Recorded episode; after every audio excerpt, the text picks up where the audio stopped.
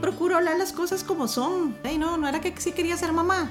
Sí, pero eso no quita también que hay otro montón de cosas duras que hay que saber cómo afrontar y, hacerlo de la mejor manera. A veces yo me veo la pancita y digo, ¡Ah! ¿es en serio? Estoy embarazada. Es muy lindo. Yo Mamá es una producción de Repretel 360. Este programa es presentado por el nuevo Natele Etapa 2 de Bayer. Amor en cada paso. Qué gusto que están con nosotros nuevamente en este podcast de Repretel 360 gracias al nuevo Natel etapa 2 que no contiene gluten y además contiene DHA. Llegamos a todos ustedes como siempre con información muy valiosa de todo lo que experimentamos las mujeres en la dulce espera y yo compartiéndoles un poquitito también de mi experiencia personal. También he tenido la posibilidad de conversar con varios expertos en el tema. Así que gracias a todas las personas que siempre nos acompañan, que nos sintonizan y que utilizan este contenido para tomar las mejores decisiones en esta etapa que yo diría es una de las, es una de las etapas más importantes de nuestra vida. Y bueno, quiero que empecemos a hablar de las enseñanzas del embarazo. Yo creo que todas las mujeres experimentamos cosas distintas o tenemos enseñanzas diferentes porque no a todas nos sucede lo mismo. Yo, por mi parte, o desde mi silla, literalmente desde mi silla, les puedo decir que yo he aprendido que está bien no estar bien. A veces, sí, a veces está bien no estar bien. A veces no tenemos la misma energía, nos cansamos más rápido. Eh, hay un tema que hemos venido también conversando que tiene que ver con la culpabilidad y con el montón de emociones que afloran en estos momentos. Eh, por parte de nuestros amigos, por parte de la sociedad, incluso a veces por parte, no sé, de algún compañero de trabajo, del jefe, la jefa, qué sé, qué sé yo. Pero qué importante que es que aprendamos a reconocer esas emociones y que entendamos que estamos pasando por este periodo, estamos transitando, es algo efímero. Bueno, y no podemos dejar de lado los cambios físicos que experimentamos, ¿verdad? Cuando nos empieza a dar mucho sueño, ¿A quién le ha pasado? ¿O a quién no le ha pasado? Ay, no, si yo les contara, o sea, me he quedado dormida en los momentos más inoportunos de mi vida, así en la reunión eh, más importante para el desarrollo de un proyecto. Yo estoy así, yo trato de hacerme la que estoy despierta y no, termino ahí media dormida. O de repente yo el día anterior dije, bueno, mañana me voy a levantar a tal hora y voy a hacer esto y voy a hacer lo otro y después voy a verme con fulano y voy a tener la reunión con sutano y logré hacer dos cosas de las ocho que había planeado.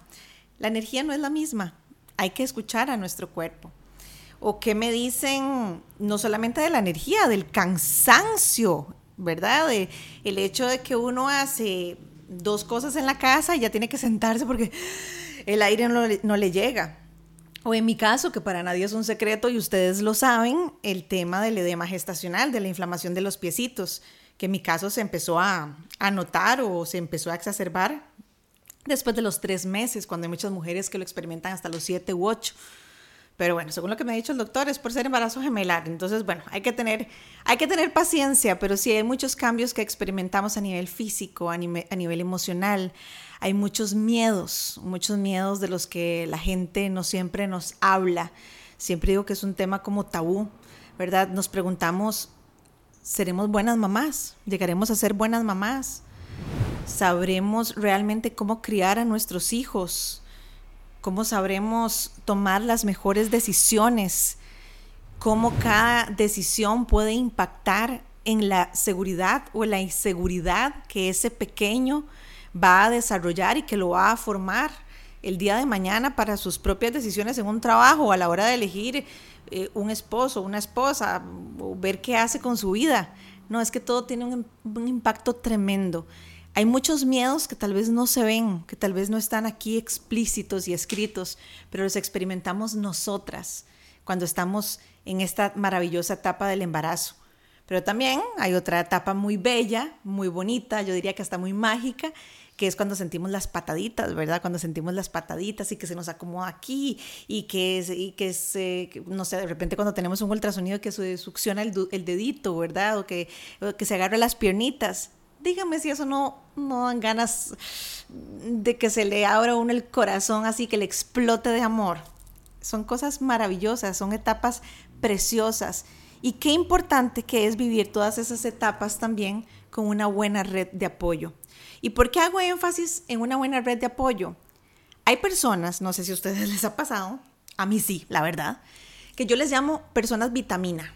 ¿Verdad? Entonces son las personas que usted llega y les cuenta algo y siempre va a tener una, retribución un comentario positivo, es un comentario energizante, un comentario vitamina justamente. Y por el contrario, hay personas que, ay no, Luzania, usted lo va a tener por parto o por cesárea. Uy, no, a fulanita le pasó tal cosa. Uy, no, por cesárea le pasó tal cosa. Uy, por parto le pasó tal cosa. Uy, usted no está haciendo esto. Y siempre tienen algo malo que decir. Creo que hasta para eso, queridas mamás, tenemos que saber cómo tomar las mejores decisiones. Ser selectivos con nuestras batallas, ser selectivos incluso con nuestro círculo más cercano, con esa red de apoyo. En estos momentos experimentamos tantos cambios hormonales, y no lo digo yo, no lo dice Luzania, lo dice la ciencia. Hay tantos, tantos cambios eh, a nivel endocrino que todas las emociones se ven exacerbadas. Así que imagínense ustedes cuán importante es rodearse de las personas idóneas, de esas personas que nos contagien, de esas personas que nos carguen, de esas personas que nos enseñen genuinamente, porque todo cambia. Cambia nuestro estilo de vida, cambia la forma en cómo nos alimentamos, por eso muchas optamos por multivitamínicos, porque necesitamos estar con toda la energía del mundo, necesitamos eh, por lo general disminuir la ingesta de sal o a veces ni siquiera disminuirla, a veces eliminarla por completo, eh, aumentar la ingesta de frutas y verduras, etc. Todo es un complemento, es algo integral. Entonces, qué importante es contar con la gente correcta a nuestro alrededor precisamente para tomar las mejores decisiones. Y ese es uno de los objetivos de este podcast, de Yo Mamá, compartirles a ustedes información valiosa, información que tal vez nadie dice o nadie comenta. ¿Por qué? Porque a veces tendemos a romantizar mucho el embarazo. Y sí, es una etapa mágica, es una etapa maravillosa, pero también es una etapa en donde debemos aprender a gestionar muy bien nuestras emociones, para que esas emociones o esos sentimientos de culpabilidad, de que soy una super mujer no acaben con nosotras. Creo que eso es importantísimo.